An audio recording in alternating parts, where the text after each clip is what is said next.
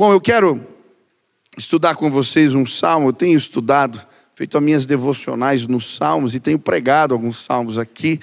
E essa semana estava olhando ah, para o Salmo 42, que é um salmo que eu gosto, e pensando na minha casa, nos meus filhos, e entendi alguns direcionamentos de Deus, algumas instruções da parte do Senhor para educar os meus filhos. Hoje é dia dos pais, tem pai, tem mãe aqui. Se você não é pai ou mãe, você talvez tenha alguém que você possa influenciar. Eu creio que essa instrução que eu vou compartilhar aqui, ela vai abençoar sua vida também. Conselhos inspiradores, quero compartilhar com vocês. Salmo 42, versículo 1 a 11, diz assim a palavra do Senhor: Como suspira a corça pelas correntes das águas Assim por ti, ó Deus, suspira a minha alma. A minha alma tem sede de Deus, do Deus vivo. Quando irei e me verei perante a face de Deus? As minhas lágrimas têm sido meu alimento de dia e de noite, enquanto me dizem continuamente: O teu Deus onde está? Lembro-me destas coisas, e dentro de mim se me derrama a alma, de como passava eu com a multidão do povo e os guiava em procissão à casa de Deus entre gritos de alegria, louvor, multidão em festa. Porque está abatido a minha alma? Porque te perturbas dentro de mim? Espera em Deus, pois ainda o louvarei. A Ele meu auxílio e Deus meu. Sinto abatida dentro de mim a minha alma. Lembro-me, portanto, de ti nas terras do Jordão, no Monte Hermon e no outeiro de Mizar. Um abismo chama outro abismo, ao fragor das suas catadupas todas as tuas ondas e vagalhões passaram sobre mim. Contudo, o Senhor, durante o dia, me concede a sua misericórdia, e à noite comigo está o seu cântico. Uma oração ao Deus da minha vida. Digo a Deus, minha rocha, por que te olvidaste, te esqueceste de mim? Por que hei de andar eu lamentando sobre a opressão dos meus inimigos, com ferida mortal em meus ossos? Os meus adversários zombam de mim, enquanto me dizem de dia inteiro: onde está o seu Deus? Porque está abatida, ó minha alma, porque te perturbas dentro de mim. Espere em Deus, pois ainda o louvarei, a Ele meu auxílio e Deus meu. Amém. É lindo esse salmo. Eu gosto de meditar nele. Eu nunca imaginei que eu ia me apaixonar por um cara. E quando Benício nasceu, meu filho, eu fiquei louco por ele. O Ben é, é carinhoso, ele, ele abraça, ele beija, e ele tem o costume assim de ver quando a gente está um pouco triste, ele vem, dá um abraço e diz assim: o abraço do Beni cura tudo. a minha filha Nina nasceu na primavera, por isso Logo que ela nasceu, eu, eu comecei a chamá-la de Florzinha. E um dia eu fui levar ela no médico. A doutora perguntou qual é o seu nome. Ela disse: Meu nome é Nina, mas meu pai me chama de Florzinha. eu amo os meus filhos, sou apaixonado por eles.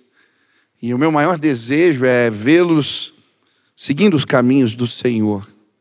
Como eu quero poder dizer que consegui transmitir a fé para os meus filhos, vê-los servindo ao Senhor de todo o coração. Mas esse é um grande desafio. Eu confesso que não tenho todas as respostas, mas queria compartilhar alguns conselhos que encontrei nesse texto, que eu creio virem da parte do Senhor para me ajudar a levar os meus filhos mais perto de Deus. Quantos querem inspirar os seus? Quantos querem literalmente pegar pela mão e levar os filhos, aqueles que amam, a, ao deleite da presença de Deus? Quantos desejam isso? Em nome de Jesus, você vai ser bem sucedido. Né? Eu estou vendo o Diego, que é pai novo, pai fresco, está concordando aqui, né? Amém. Deus vai nos dar essa graça. E enquanto eu estava lendo esse salmo, algumas palavras, eu creio, do Senhor vieram ao meu coração e eu queria dividir com vocês. Primeira coisa que eu entendi da parte do Senhor, primeira instrução foi: ensine o coração dos seus filhos. Ensine o coração dos seus filhos. Muitas vezes a gente se preocupa em ensinar a letra. Eu decoro os versículos da mesa e não estou dizendo que isso não é importante. Eu levo eles na igreja, participam das escolas aqui da igreja. É, a escola que os meus filhos fazem parte é uma escola cristã. E ainda que eles tenham contato com a palavra todo dia de manhã, a primeira coisa que o Ben e a Nina têm que fazer é ler a Bíblia. A Nina nem sabe ler, ela põe as musiquinhas dela. Mas Deus falou para mim: ensina o coração dos teus filhos. E esse salmo, se você ler o título, vai ver que diz assim: ao regente do coral, masquil dos filhos de Corá. A palavra masquil significa ah, instrução ou tornar alguém sábio. Essa palavra provém de um verbo no hebraico que significa isso. E esse salmo, ele era na verdade um cântico de instrução. Uma música para instruir a alma, ensinar o coração. Mas como assim? Como é que a gente ensina o coração, a alma das pessoas? Eu acho interessante, quem já leu o livro de Salmos todo, já leu o livro de Salmos?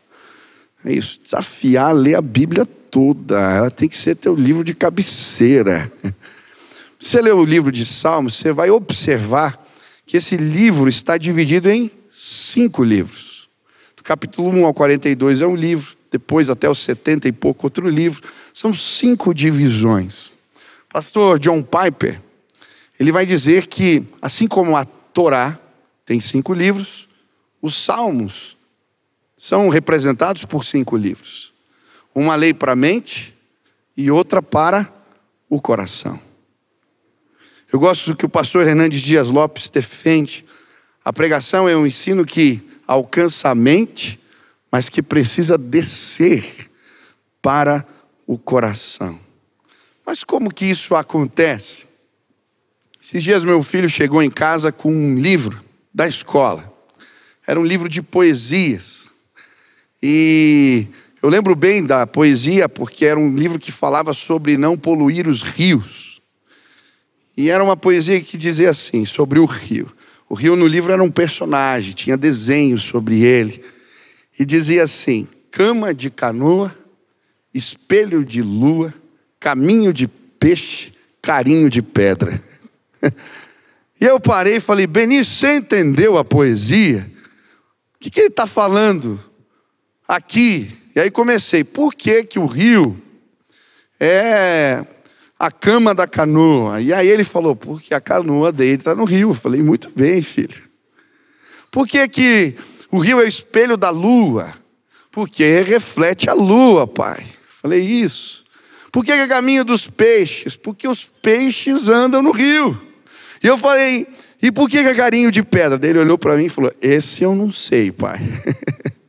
Falei, filho, se você olhar nos riachos, você vai ver que muitas vezes tem pedras e a água faz uma espécie de friso, assim, parece que ela está fazendo carinho nas pedras. Ela está falando do rio. E aí eu fui continuando lendo a poesia, ela terminava triste, porque sujavam o rio, acabavam com o rio, e eu fui lendo e depois, quando chegou na hora da tarefa, tinha uma pergunta: O que você sentiu quando você leu? Ele perguntou: O que sentiu? Tristeza. E aí tinha uma tarefa: desenhe algo que represente o que você sentiu quando leu essa poesia. Sabe o que meu filho desenhou? Peixes chorando. Sabe o que estava acontecendo? Uma memória afetiva estava sendo gerada. Agora, quando meu filho visse alguém jogando lixo no rio, talvez ele não soubesse porquê, mas um sentimento ia ser despertado no seu coração. As empresas de marketing já descobriram isso. Muitas delas fazem promoções que tendem a gerar memórias afetivas. É o rali pai e filho. O que você está fazendo? Associando uma marca a um momento bom com o seu pai. E aquilo desperta uma memória afetiva. Deus, ah, esse Deus maravilhoso. Ele sabia que não bastava ensinar a mente. Por isso ele deixou o livro de Salmos. Porque ele queria deixar marcas na nossa alma que nós não esqueceríamos mais. Mas, pastor, como na prática eu ensino o coração dos meus filhos? Como eu faço isso?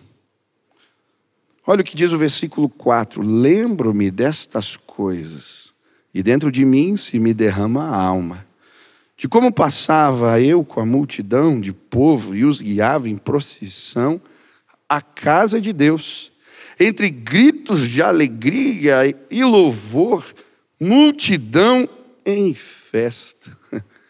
Ele está falando aqui das memórias afetivas com Deus, os cultos, a adoração, a presença, a alegria de ir na igreja.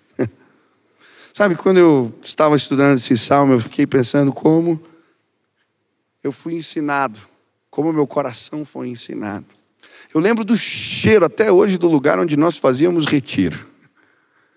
Eram os melhores dias do ano. As primeiras experiências que eu tive com Deus foram ali. Eu lembro quando eu comecei a entender. Tem gente que fala que não pode haver emoção na presença de Deus. Está totalmente errado. Por que, que existe o livro de Salmos? Você vai cantar uma música e não vai se emocionar na presença de Deus? Meu irmão, Deus é Deus maravilhoso, é grandioso, Ele é poderoso. Quando eu estou contemplando, exaltando, eu fico emocionado, aleluia. E muitos dos registros que eu tenho da minha infância têm a ver com momentos que as minhas emoções foram marcadas por Deus. Quando meu pai eu aprendi a ler, ele trouxe a primeira primeiro livro a Bíblia e leu comigo. Eu lembro do meu sentimento, ele explicando os primeiros capítulos de Marcos para mim, nunca mais esqueci do que ele falou. Das roupas de João Batista. Eu lembro, eu criança, come gafanhoto e mel, aquilo nunca mais esqueci, porque algo foi despertado. Eu lembro dos momentos de oração em volta da cama, quando a gente consultava Deus juntos. Ah, em nome de Jesus, gere memórias, em nome de Jesus, afetivas com Deus na vida dos seus. Ensine por coração. Como é que você vem para a igreja? Reclamando, xingando no trânsito, bravo. Olha o tipo de registro que você está gerando em relação à igreja para o seu filho. Quando você sai do culto, você celebra, se alegra em volta da mesa? ou o que acontece em seguida são discussões, reclamações e críticas. Tem pessoas que falam mal de tudo e todos. Os filhos pequenos recebem um registro em relação a Deus e à igreja que vai ser difícil depois de você tirar. Em nome de Jesus, em volta da tua mesa, em volta da sua mesa, os seus filhos serão marcados, as emoções deles. Ah, porque eles vão dizer: que culto maravilhoso, Deus nos visitou, que alegria estar na presença. Eu lembro a minha mãe me arrumando para vir na igreja, ela emperequitava a gente. Tinha que ser a melhor roupa. E eu jogava bola lá no departamento infantil e rasgava todas as calças. Ela ficava brava. Mas tinha que comprar roupa nova, porque a gente tinha que vir com o melhor, com a roupa melhor na casa. Quem fazia, quem era assim, tinha que vir com a melhor roupa. Eu sou dessa época. Aí você se arrumava para vir. E tudo isso foram gerando memórias. Ah, como é bom estar tá na casa de Deus. Ensina para o coração. Existe um livro chamado Teologia da Alegria. E o autor vai defender que existe prazer, alegria na presença do Senhor. Eu lembro que eu descobri isso já na minha adolescência. Eu fazia as orações muitas vezes mecânicas. Eu tinha aprendido. Esses dias eu vi meus filhos orando e eles repetem um protocolo. Eles não sabem ainda se expressar totalmente. Eu estou ensinando, é uma conversa. Mas eu demorei para aprender isso. Mas eu lembro a primeira vez que Deus me visitou no momento de oração. E eu falei: Isso é bom. Dá prazer estar na presença de Deus.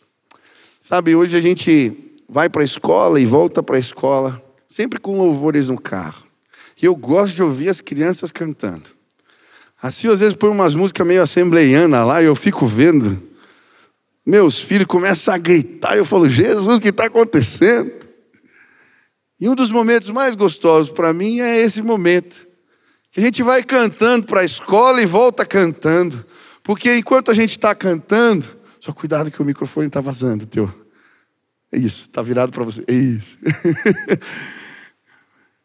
e quando a gente vai cantando e volta cantando, o que, que ele está fazendo? Está ensinando o coração dos nossos filhos. Você quer ver os seus filhos perto de Deus, servindo ao Senhor? Quantos desejam isso? Levante as mãos. Ensina não apenas a mente, mas ensina também o coração. Quem vai levar os filhos com louvor no carro aqui, aleluia. Quem vai ter momentos marcantes junto com os seus na presença de Deus, ensina o coração. Segunda lição. Ensine os seus filhos a confrontarem os seus sentimentos com a palavra de Deus. Presta atenção nisso. Essa lição não é só para os filhos, não, é para a gente também. a gente precisa confrontar os nossos sentimentos com a palavra. Olha o que diz o texto, versículo 5: Por que estás abatida, ó minha alma? Por que te perturbas dentro de mim? Espera em Deus, pois ainda o louvarei, a Ele meu auxílio e Deus meu.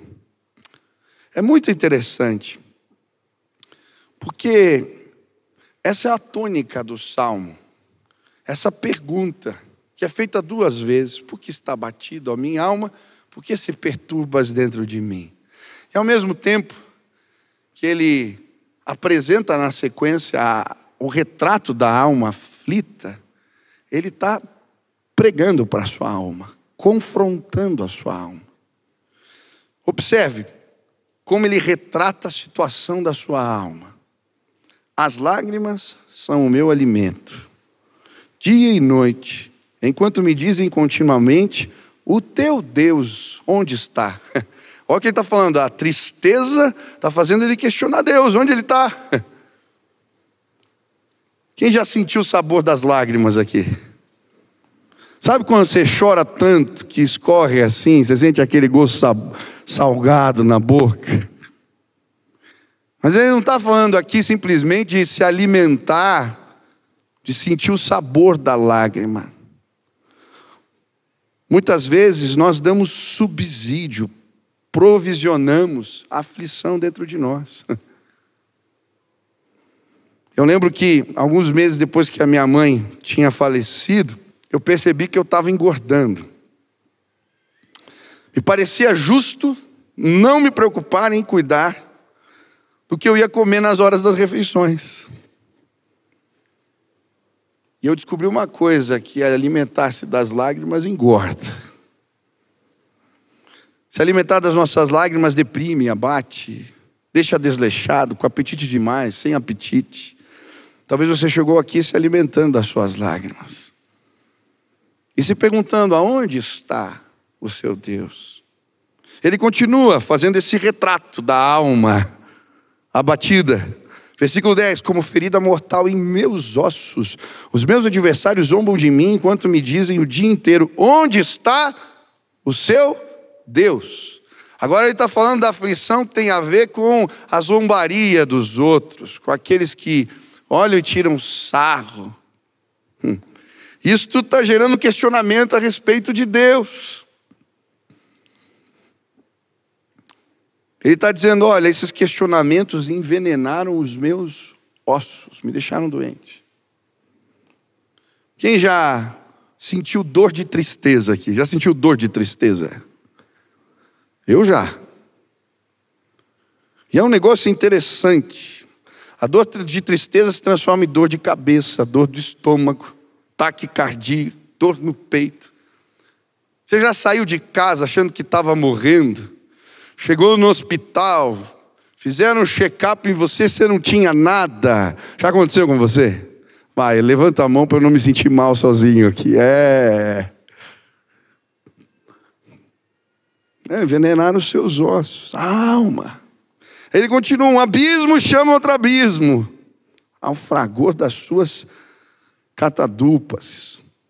Ele está falando aqui do efeito dominó.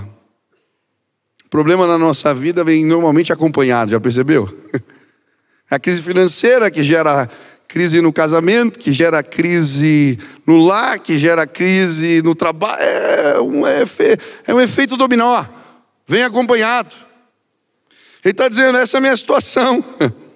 Eu acho interessante quando os barquinhos de Jesus, atravessando o mar da Galileia, a Bíblia diz que outros barquinhos o seguiam. E eles estão indo para a tempestade. É interessante porque às vezes a tempestade que vem sobre a nossa vida parece respingar no outro. Já sentiu assim? E aí você agora sofre porque o problema não é só teu, mexeu com teu filho, mexeu com a tua esposa, atingiu pessoas que você ama, gente que você gosta. É isso que ele está dizendo, minha alma está desse jeito. Versículo 7: Todas as tuas ondas e vagalhões passaram sobre mim. Hum. Vagalhão é a onda formada pelo vento, a onda, a onda grande. Já sentiu o impacto de uma onda forte? Quem já sentiu? Sabe quando a gente leva um caldo no mar, você levanta e daí vem outra onda e te joga de novo. E aí você fica tentando levantar e é arrastado até lá à beira da areia. Essa imagem que ele está dizendo, eu me levanto e sou arrastado, é assim que eu me sinto. Eu não consigo sair desse lugar. E o que eu acho interessante, ele diz: todas as tuas ondas. É Deus que manda a onda ainda. Quando Jesus impele os discípulos para entrarem no barquinho, eu estava estudando esse texto, a palavra impelir é forçar, entrar, né, obrigar a entrar. Jesus literalmente os obrigou a ir na direção de uma tempestade. Às vezes Deus nos leva para estes lugares, mas é ali que a gente aprende a andar sobre as águas. Eu não sei como chegou a sua alma mas hoje eu queria te ensinar e te ajudar a ensinar os seus filhos a confrontarem os seus sentimentos. Olha o que ele diz: por que está batido a minha alma? Por que te perturbas dentro de mim? E agora ele começa a pregar para si mesmo: espera em Deus, pois ainda louvarei, a Ele o meu auxílio e o Deus meu, confrontando suas emoções confrontando os seus sentimentos. Ele está pregando para si mesmo. Martin Lloyd Jones vai dizer: já percebeu que grande parte das suas infelicidades na vida se deve ao fato de que você ouve a si mesmo em vez de falar para si mesmo. Observe aqueles pensamentos que lhe sobrevêm no momento em que você acorda pela manhã. Você não os produziu, mas eles conversam com você e trazem de volta os problemas de ontem. Alguém está falando, é o seu próprio eu falando com você. Em contrapartida, o salmista faz diferente. Em vez de permitir que o seu eu fale, ele começa a falar a si mesmo: Por que está batido a minha alma? Pergunta a ele: Sua alma o deprimia, o esmagava, mas ele se levanta e diz: Ego, ouça-me, agora eu falarei com você. Aleluia. Você tem que pregar para você mesmo. Às vezes a gente ouve demais as emoções, mas não ministra a palavra sobre elas. E a Bíblia diz que o coração do homem é enganoso.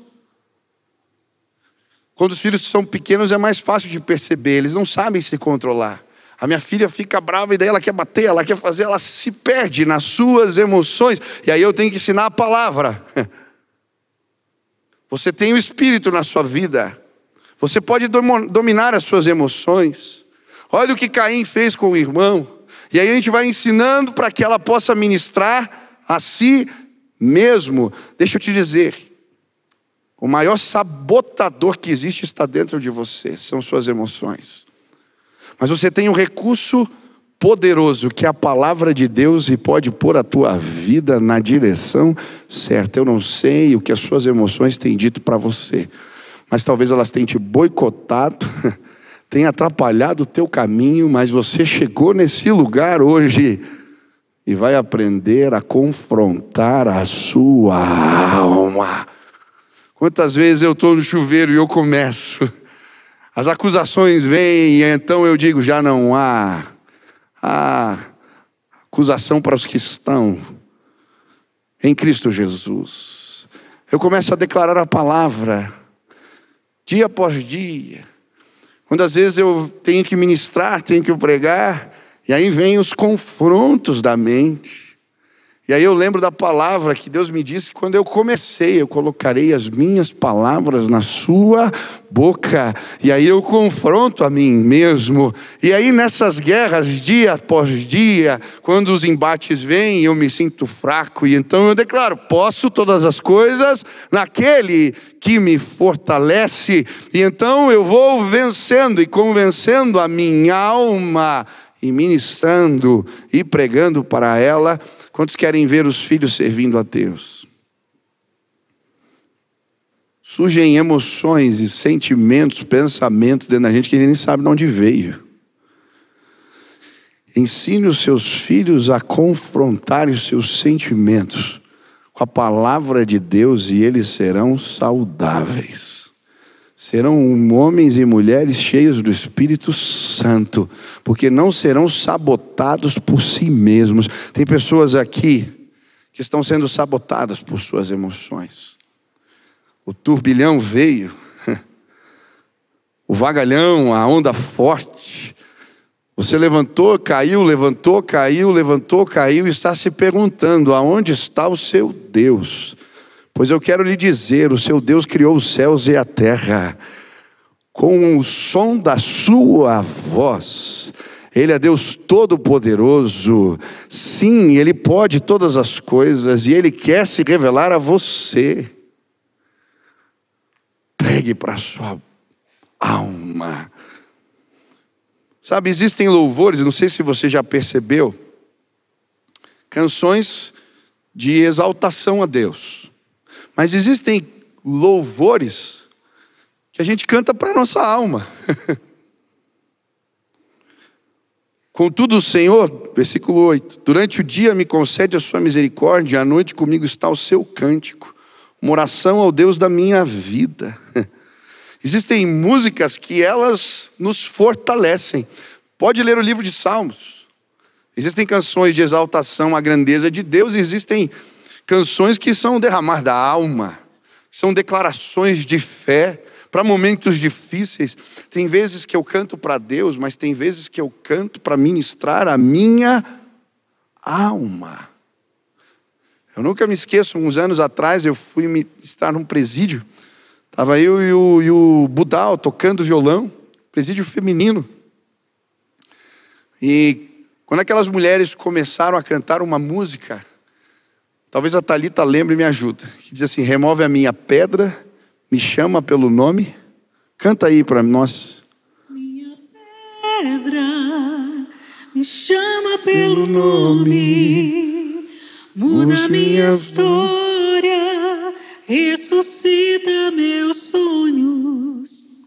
Transforma minha vida, me faz um milagre me toca nessa hora, me chama para fora, ressuscita-me. Aquelas mulheres, é, eu sei que está falando de Lázaro.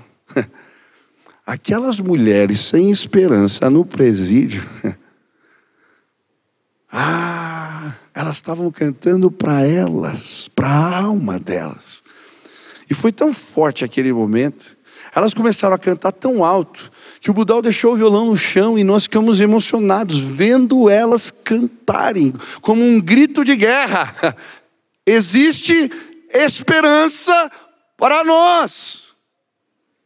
Existe esperança para mim, Deus. Eu vi mulheres com filhos pequenos dentro da cadeia cantando alto aquele dia. Elas exaltavam o Senhor, mas elas estavam ministrando a sua alma. Cante em nome de Jesus. Cante.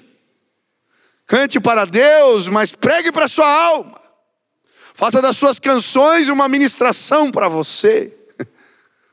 Quantas vezes eu tive canções que representaram momentos da minha vida, porque elas me ajudavam a ir na direção que Deus tinha para mim, enquanto as minhas emoções queriam me levar na outra direção. Ei, em nome de Jesus, nós vamos ensinar os nossos filhos a cantarem para suas almas. Eles vão cantar, e sim, vão confrontar as suas emoções com a palavra de Deus revelada. Sim, mas com as canções que representam a ministração da palavra para os seus corações. Quantos desejam fazer isso? Aleluia. Terceiro, terceira anotação assim. Ensine os seus filhos uma verdadeira devoção. Versículo 1: Como suspira a corça pelas correntes das águas, assim por ti, ó Deus, suspira a minha alma. O desespero das corças por, pelas águas.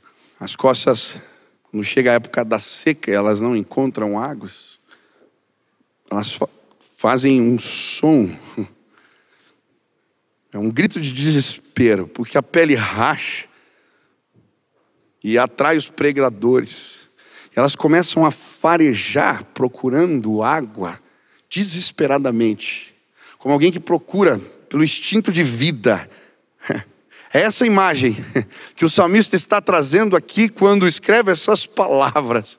Assim como a coça procura pelas águas, assim a minha alma anseia por ti. Você quer ver teus filhos no caminho do Senhor? Quantos querem, de verdade? Eles precisam ver uma devoção assim na sua vida uma busca por Deus. Quantas vezes eu abri a porta do quarto e encontrava meu pai de joelhos. Eu lembro uma vez que ele estava chorando, meu pai não era de chorar. Era um tempo difícil.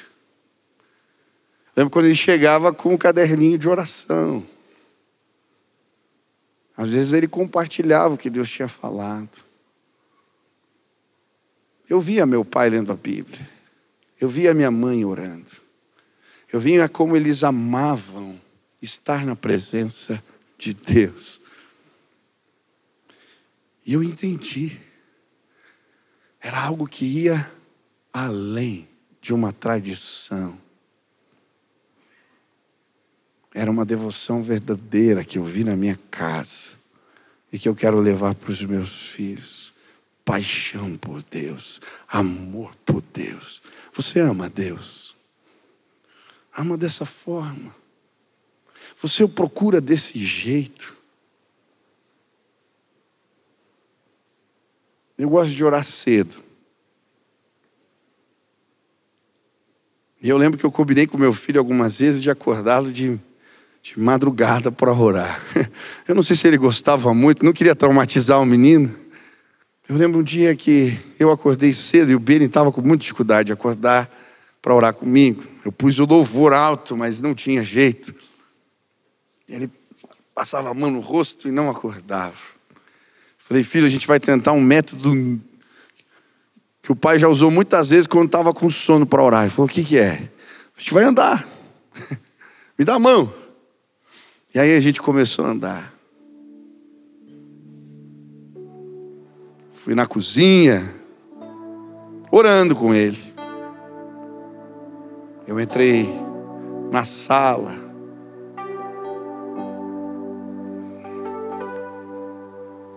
Eu fui para a sala de televisão. Nós fomos andando pelo corredor. E o Beni foi acordando. Eu ia orando e ele atrás de mim, assim, só com a mãozinha.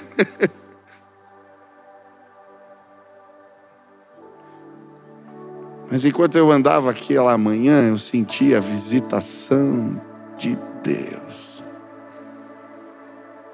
Como eu quero que o meu filho veja e aprenda com a nossa devoção. Que o apetite, que o desejo por Deus e pelas coisas de Deus na sua vida impacte os que estão perto. Essa é a minha oração que isso não cesse, que isso não acabe. Talvez o teu coração já acendeu um, um dia, mas por algumas questões da vida, essa busca se apagou. Hoje, assim como Paulo disse a Timóteo, eu quero dizer para você: reaviva o dom de Deus na sua vida em nome de Jesus, reaviva reaviva essa chama no teu coração.